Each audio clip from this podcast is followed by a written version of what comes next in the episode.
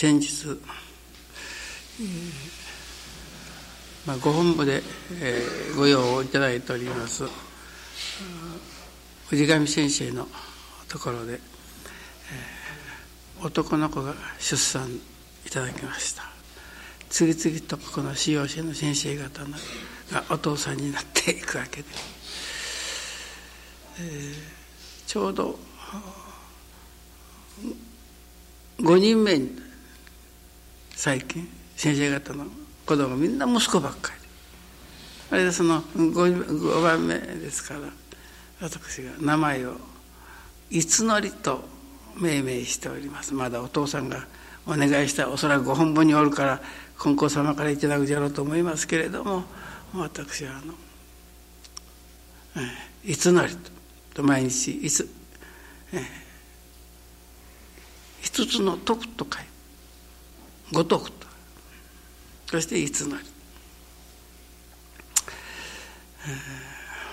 五徳というのは皆さん若い方は知らない方があるかもしれませんけども火鉢の中へこうやってね炭火を起こしてそしてそこからあの五徳を置いてそして上にあの茶出しなんかをかけるあれを五徳というんです。ですから暑いところにずっとこう差し込まれてもですねじっと我慢しのできるようなあおかげやる辛抱力がなからなければこの五徳はいただかれない。五徳といえば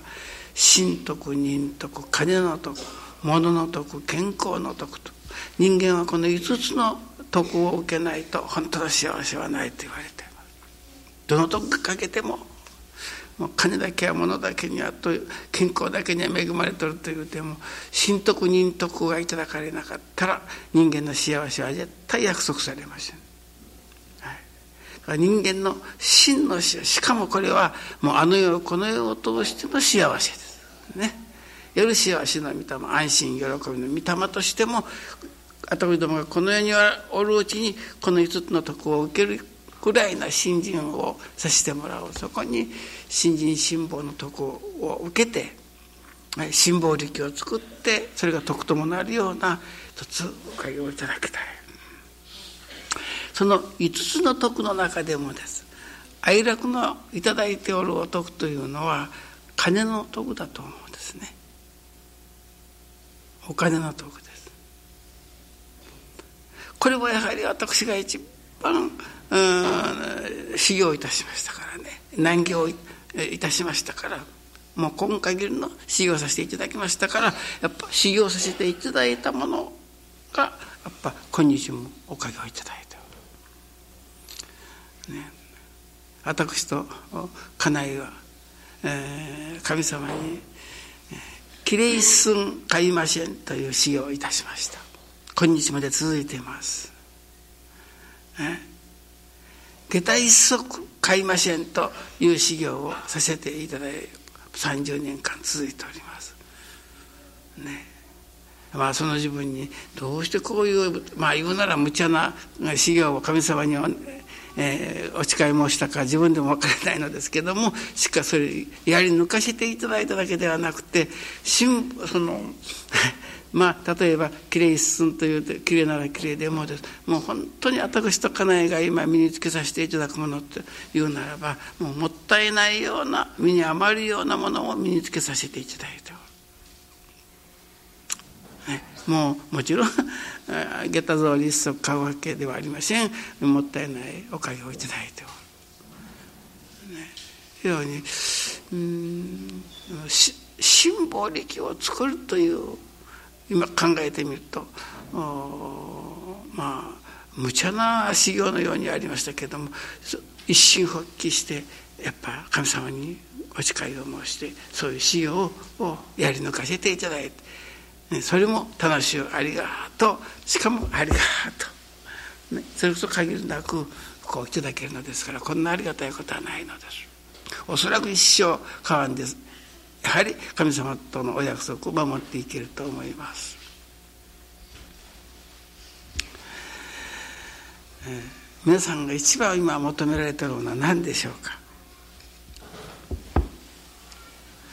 えー、昨日おとといの朝昨日おとといの朝の朝のご記念の時にご神前で大黒様がこう お扉を書いて座った。前にちょうど千両箱倍ぐらいだからこのくらいでしょうね。の箱の蓋を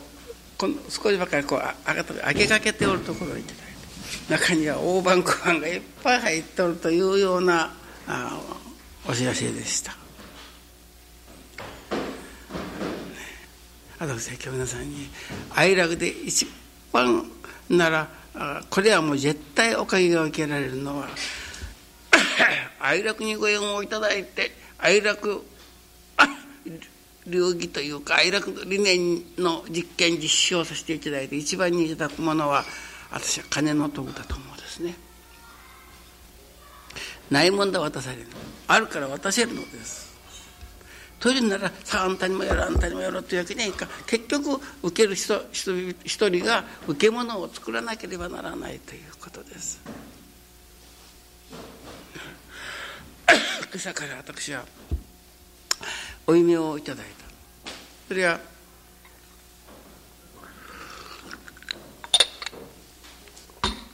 久富茂雄さんのお父さん。久富国蔵というお方でしたががこれ哀楽にお供えせんならんと言うてもそれはとてつもないわらじを作っておられるところのお知らせであった。畳を何枚かするような大きなわらじだ。わらしといえばご理解に「和楽の道」と書いて和楽の道。だからね和の道楽になる道をいよいよ体得させてもらう勉強させてもらうわらじはこの道路の路ですね道です。もう本当に和楽の道ってこう頭どもが和楽であるということほど幸せなことなんかどんな場合であっても和楽である。草から北野の秋山さんがお届けされますのに昨日あることで、まあ、これが普通で言うならあ言うならば場合にひょっとすると悲しかったり残念だったと思うような事柄があったんですけどそのことをちょっと思わせていただいたらそれがもうありがとうなってありがとうなってという時がありました。これはいかに秋山さんが和の道を日々稽古しておられるかということが分かるんです、ね、先ほどあの西原さんがお届けされます。もう私はねこれはご夫婦のことでございますが普通でならばまあ言うなら夫婦喧嘩でも起こりかねるような時ですね。もう気づかせていただいたら自分がそれがどうもないでありがたい。は自分な焦がしく豊かになった焦がしく大きくなっとると思ってそれがありがたかったっていう時が今ありました。新人っていうのはね稽古しよるといつの間にか稽古しなかったらダメです。いつまでたってもダメです。最近ここで乾物とかあの野菜果物が大変だんだん垢抜けしてきたでしょ。あと最近この頃もう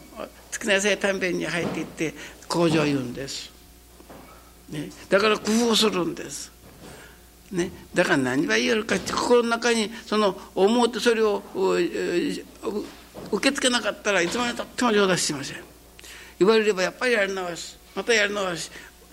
してしておりますからだんだん言うならば垢抜けしてくるんです。ね。もう稽古しなかったらその和楽の道。だから結局のわらじわきということは一生懸命だということですね。わらじわきというのですから一生懸命。和の道楽の道をいただくことのために一生懸命にならなきゃならない、ね、今日はあのうん九州北九州京区だよりというのが新聞が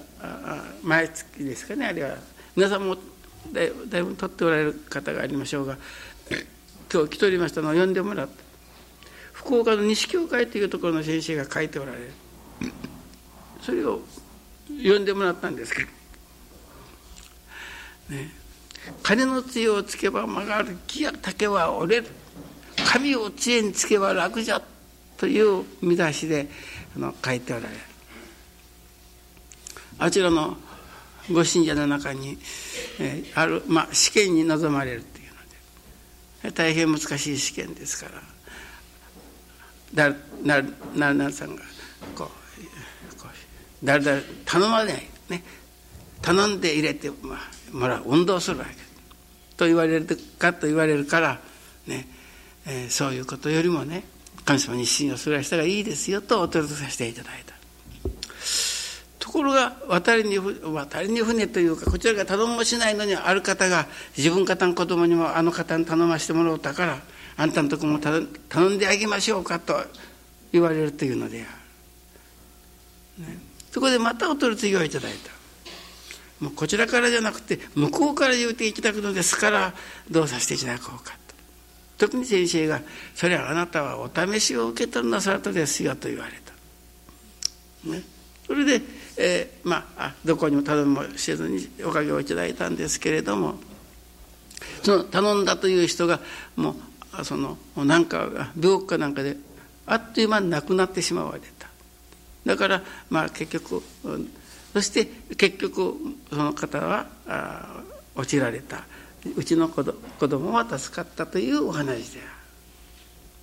また次にはこれは教会長のの先生のことでしたけれども娘さんが学校にえー、ちょうど記念祭でその舞の稽古を娘さんがなさった、ね、木舞を。ところがちょうどその五大祭の日に修学旅行が日程が決まったとか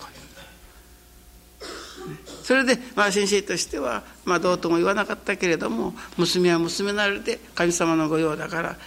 というので、えー、旅行の方を断って大祭のおかげをいただくことに腹を決めたという驚きがあった。ところがおかげをいただいてそのどういうことかその大その旅行が一日伸びるということになった旅行のおかげもいただけるようになった大聖の御用もできたという2つのお話が出ておりますから皆さん取っておられる方も読んでみてください。これはまあおかげの一つの常識とでも申しましょうかね。まあこういうごご見教えではないそのおかげならばもうどこの教会でもみんな頂いてますね。だから信心というのはねそういう受け方いただき方がいよいよこれを育てていくということなんです。ね、金の杖をつけば曲がる木が竹は折れる神神を杖につけば楽じゃというこの楽じゃというところまで信心を進めていかなきゃいけないのです。楽じゃということは信ずるという心がいよいよ豊かに大きく育っていくということなんです。試験ぐらいのことだから言うなら任せた。ね。まあ修学旅行に1回間ぐらいの。けれどもこれがです。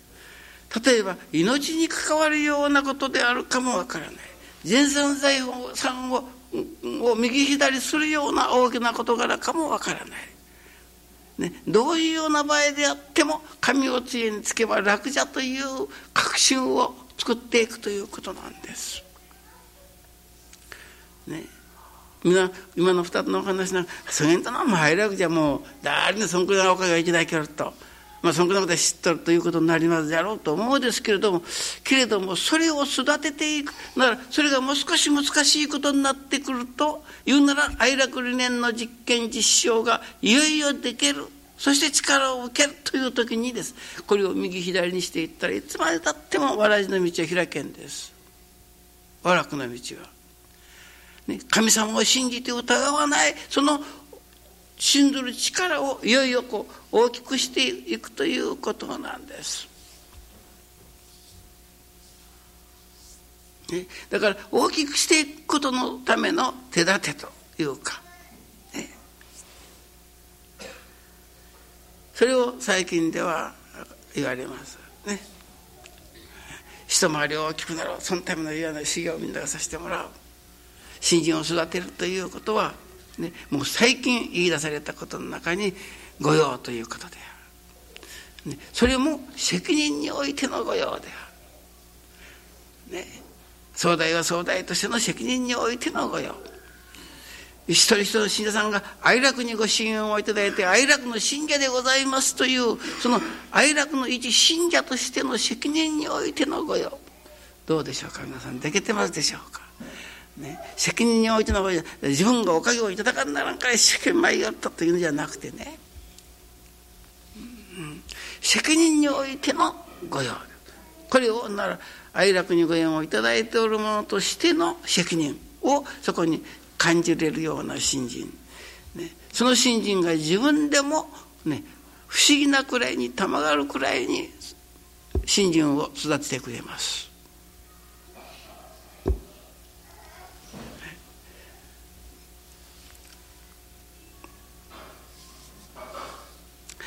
今朝から皆さんに、えー、聞いていただいた話でしたけれども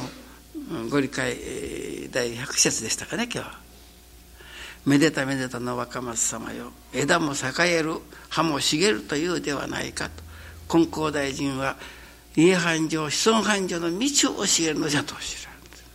だからめでためでたの若松様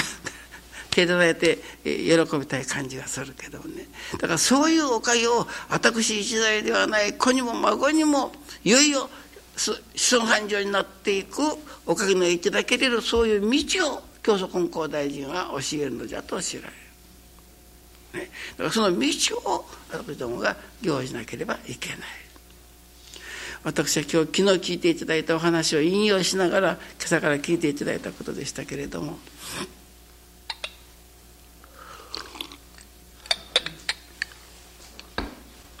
昨日のお話の中に今言う大黒様のね私は昨日の朝のご理解にね愛楽教会もこれはもう本当に不思あの皆さんあなんていうんですかね、えー、お金が必要なら必要なだけは集まってくる。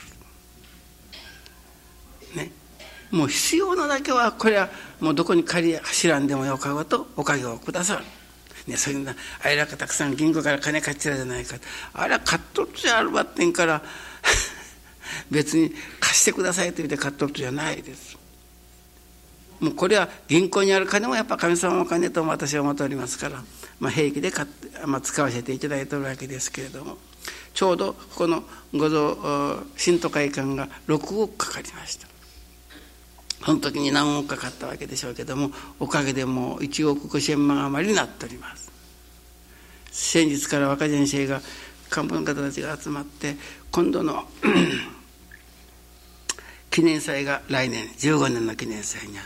まあなんか事業を思い立つわけですけれども事業をいろいろこうどういうことを真にしておかげいただいてるのか。間新都会館建設の言うならば完了ということであろうなと私は、ね、ちょうど10年祭と15年祭の間中に始まった。本当言うなら記念祭のところに始まらんならんとじゃけれども哀楽の場合はそこが違うだからもう言うならば記念祭の事業が去年ならばおととしですかねから始まってこれができた。そしておかげで言うなら6億のがもうあと1億5千万ということこれは次々教会をいただいておるでまあどうやらおかげをいただくと思うんですけれども。けれども最近私が感じるのはね愛楽の信者一人一人がその責任においてのまあ自分が割り当てたらいくらなら説教を取るというのは責任においての御用ができよらんということ。もう出来上がったからもうしまいたいと思ってる人もあるかもしれん。ねそれが責任一人一人の責任においてのその御用ができるその御用が受け物を作らせる新人を育てる大きくしていく。これはまあ不思議です。これは私はもう最近それをだんだん感じるようになりましたからこの頃口を開くとお互い一人一人がその責任においての御用今まで愛楽では30年間御用ということを申してきませんでした。御用というものはみんながおかげをいただいてありがたいもったいないでそうさせてもらわにゃおれんというのでお供えをしたり御用をしたりしておるのが哀楽の現状であったそれがここ最近はですあの須田先生が亡くなられてからね新人は御用なり真は力なるといったようなことを言っておられた先生のそういう生き方に私はある意味で抵抗しを感じておりましたけれどもね、最近いよいよ分からせていただくことはなるほど哀楽も本心の玉を磨くことであり日々の改まりが大事ですけれどもそれをいよいよその、うん、本当なものにしていくということのための御用。これはちょうどお互いの信心が緩んでおる。緩みかかっておる時にスパナを持ってそのネジをこうやって締め上げていくような役をするのが御用だということをいただきますね23回前のご理解お説教の時にいただいたですよ秋村先生たち兄弟のことを話してもし先生たちが30年間もしここのお祭りを使えるあの社員としての御用をやめておったら今頃秋永家の新人もどげになったかひょっとすると分からん。けれどもこれがあるばかりにそれこそ1分間だって遅くなすわけにはいかんので言うならばそのお付き合いされたんびにこうネジが締められてきて今日までの信心が続いたというても過言じゃないと思うそういうお知らせをいただいたんです。御用というものはそういう意味で非常に大切であることが分かりました。ね、そして言うならば和の道を言うならば楽な道をということはやはり一生懸命という。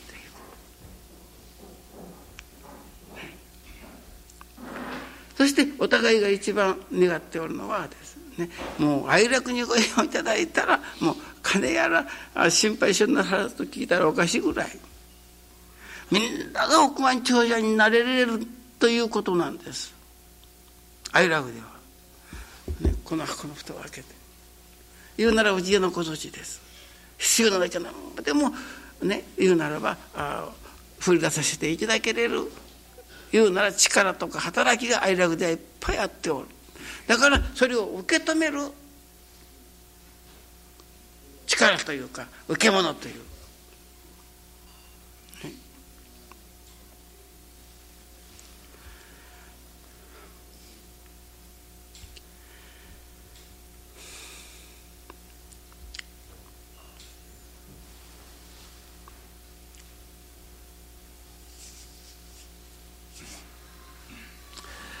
これは、うん、今朝から皆さんに聞いていただいたことでしたけど、うん、哀楽の場合はね私の話とは思われない、はあ、あれが天地の親神様のお心だなと。あれが金光大臣が教えられる本当の教えだなと。思わずには折れないほどしの見教を日々いただいておるということである。だからねだからそれを行じなかったらそれを稽古しなかったらそれこそ一生懸命にならなかったら、ね、金光大臣いわゆる人の繁盛や繁盛の道を教えると教えられるその道を体得することはできないということである。なら私がもう絶対天地のあれが天地の親神様の心であるな金光大臣のあれが本当の教えであるなとと思わずにはおられない信じずにはおれないという働きが愛楽教会にはいっぱいあっておるということいつの場合であっても。ね、神様から私がお知らせをいただいたことだから間違いないというだけではなくて例えば昨日の朝のご理解にその大黒様のね そのお知らせをいただいてお話しさせていただいたらご理解が済んでからあの総大の正樹先生が今朝のご記念ご記念中に久殿いわゆる塩さんのお父さんとお母さんですいわゆる久殿家の本家なんですよ。ね、その本家のあの久臣さんのおじいお父さんにあたられる方夫婦が大黒様の格好をして座っておられるところをいただいたそしておじい先生が大黒様と言われるからビクッとするくらいに間違いないだと感じたというのです。これも昨日の朝でした。安藤さんです。小竹の、ね、これは昨日の前の晩ご記念をさせていただくときにあちらもう田んぼがたくさんあるけども百姓のサランからそれを売ろうとしておられる。ちょっとところ問題がある田んぼですからそのことをお願いしてあります。もう田んぼを売ってこれをそのままご造営費におかげご用させていただきたいという願いがしてある。そのことをお願いをなさいよったらこのくらいばかりの純金の金の大黒様をご神願にいただいたんです。そしたら今朝前行ったら大学生の話されからびっくりしましたというお届けが昨日の朝やっぱございました。そういうふうにして皆さん聞いてみたり自分が頂いてみたりするとです。親人生の話というのはただ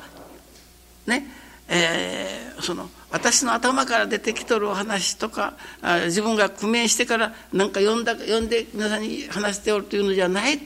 あれが神様のお心であり金光大臣の教えであるということを、ね、真実に折れない働きがいっぱいあっておるのですから皆さんがそれを信じてそれを行することなんだ、ね、それによって抵抗していくことなんだ、抵抗していかなければ、ね、それにはねやはり一生懸命。今日大きな笑いの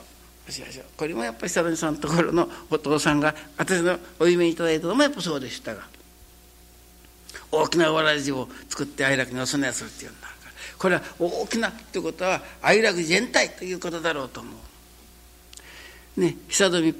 えー、国蔵とおっしゃっておりました。久富とは久しく飛むということですからね親の代よりもこの代と久しく飛んでいくということ。国の蔵と書いてありますから。ね、まあ教会の一つの大きな蔵というふうに頂いてもいいでしょう、ね、その蔵いっぱいにお得をいただきたい。人間の幸せというかその条件というのは、ね、5つの徳がね神徳人徳という、ね、それに金の徳物の徳健康の徳がたらわなければならん、ね、それがたらうということは誠の信心によるよるかにはないどんなに繁盛しておっても上の代よりこの代とこう繁盛していく言うならば繁盛でなからなければ本当の繁盛とは言えない。ね、それにはね今日私が九州大よりの新聞で聞かせてもらったお話のようにね金の強をつけば曲がるということを知らなきゃいけない。ね、竹焼きは必ず折れるということをいっぺんはね、人やら物やらを頼ったのではそね、本当なことではない神を杖についての信心である神を杖につくほどしの時だからそれはやっぱきついけれども杖についとるからまあ言うならば楽に登っていけれる。ね、しかもそれがね神を杖につけばきついけれどもそのきついことの内容が分かったらこれが心外これが心眼と分かったら神様にお礼を申し上げる心が生まれてくる。ね。それがきついものではない苦しいものではない。ね、神様親愛としてそれがいただけるようになる。それだから楽楽じゃと。それで今日新聞のその記事の中にあります選手の話のような程度のお話なら試験のこととかね。言うならさっき救命のお話。まあ、そのくらいのことならばもう神様の方ば取る、ね、神様を信にして神様をご調子に申し上げる生き方ができる。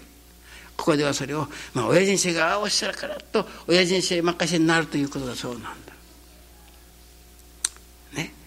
けれどもここはという時にです任せきら。ね、こここそ神の杖につけねばという時に、ね、金焼きをつついておるようなことではいつまでたっても楽じゃという心にはないただかれない神を知恵につけば楽じゃという信心をいよいよ身につけていきたい。はい、これはだから信心を分からせてもらうとおかげをいただいて新たかなおかげがいただかれることが分かったら次には今お話の中に出てくるようにです。ね。ね。神様中心の生き方ということにだんだんなってきて、ね、そういう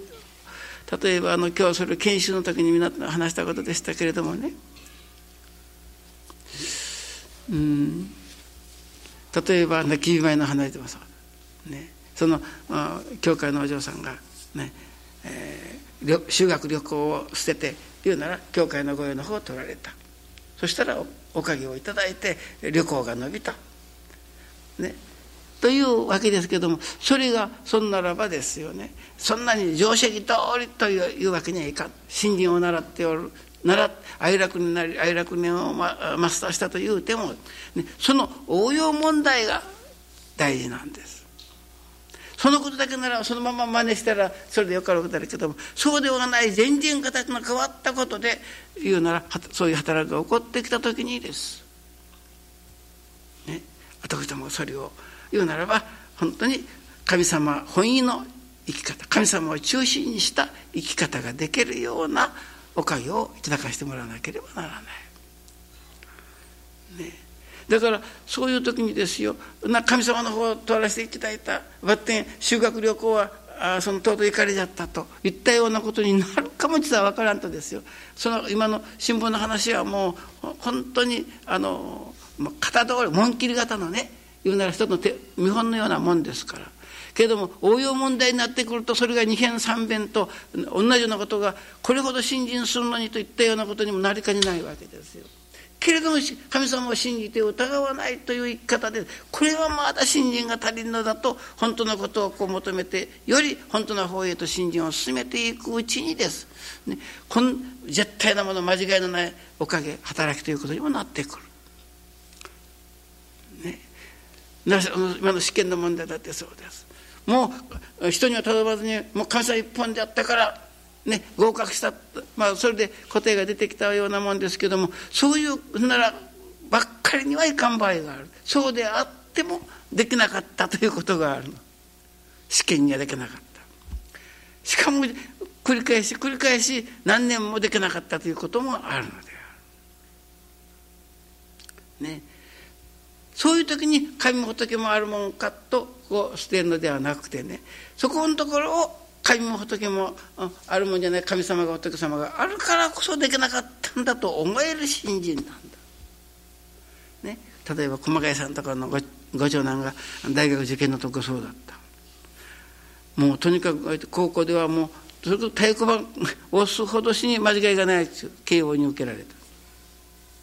ところが今年もできなかった来年も次の次の次もできなかったというんですからね。もう本当に子供の大学のおかげをいただくことのために新人を始め,、まあ、始めたというくらいにその一生懸命思っておられたんです。ところが来る年も来る年も来る年もダメなんですからね。ところがまあそれこそ2年目3年目になっていくに従って新人が分かってきたんですね。本当のことはこれは深い深い神様のご信用ご信慮がある。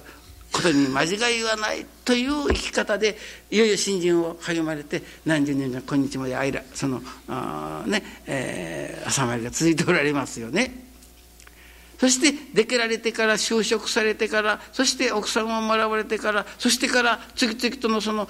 おかげを受けていかれる模様を見るとまあ3年やっぱり遅れなければできなかったと思うような事柄ばかりであったということなんです。ですから言うなら定石通り行くならもう2年目にはできないとじゃけどもそれができないだからそういうところをねなら今日新聞に見るようなあまあばかりには問屋がそうはおろさんと言ってるところもある。ね。親父に幸せになったけれども自分の思いにならなかったということもある。けどその時こそが大事にしなければならないその時こそがいよいよ和の道であり楽な道をいよいよ本当なものにしていく時でありまた頂いておる信心をいよいよ育てていく時である。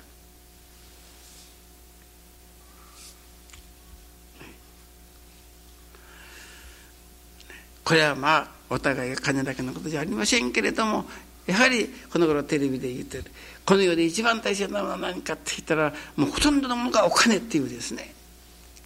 確かにならお金は、えー、私は今までもう必要な時に必要なだけあればいいじゃないかと思いよったけどもそうじゃない。私は昨日とのご理解いただいてから一つ金の徳に物言わしようと思うんです哀楽は。ね？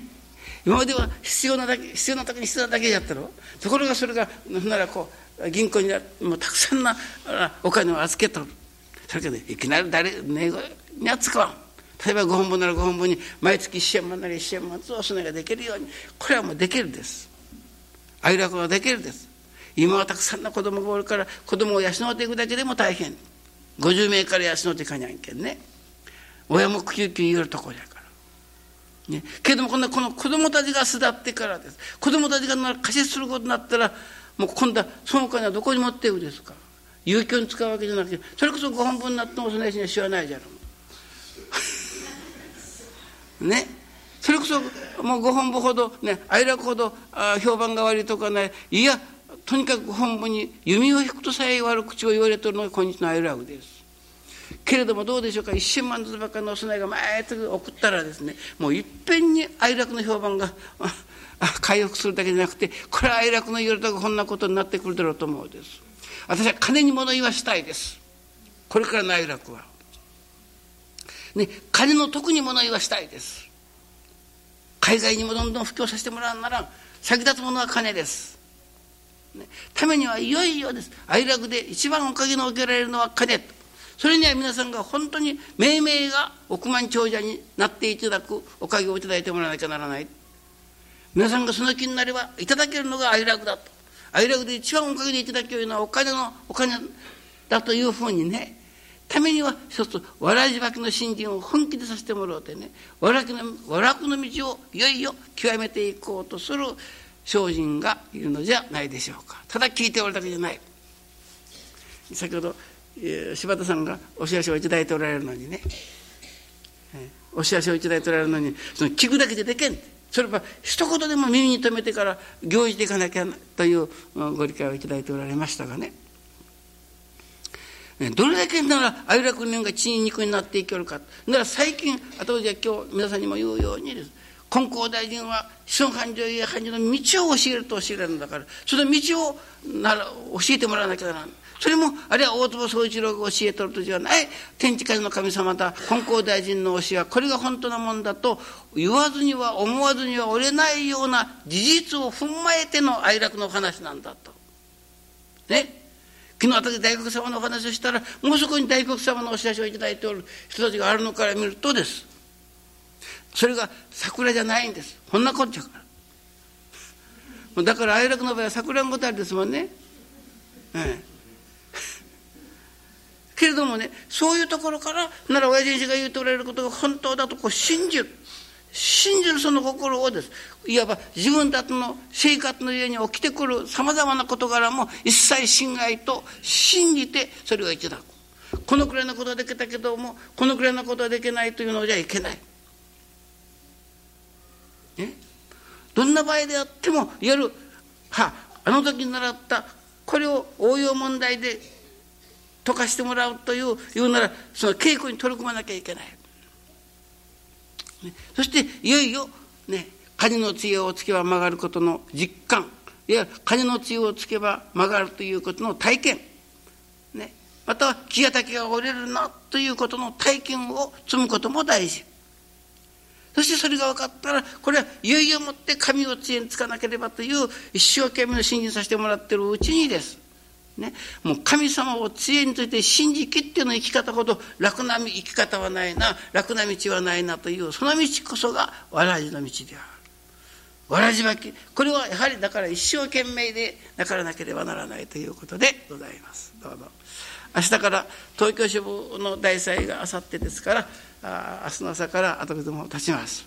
たくさんの方が今度一緒に労働してくださいます。ね親父先生が東京行く時には哀楽の方たちがみんなですねついていけるくらいの行きたいわってお金が言わんで済むようなねおかげを皆さん頂いてくださいどうぞ。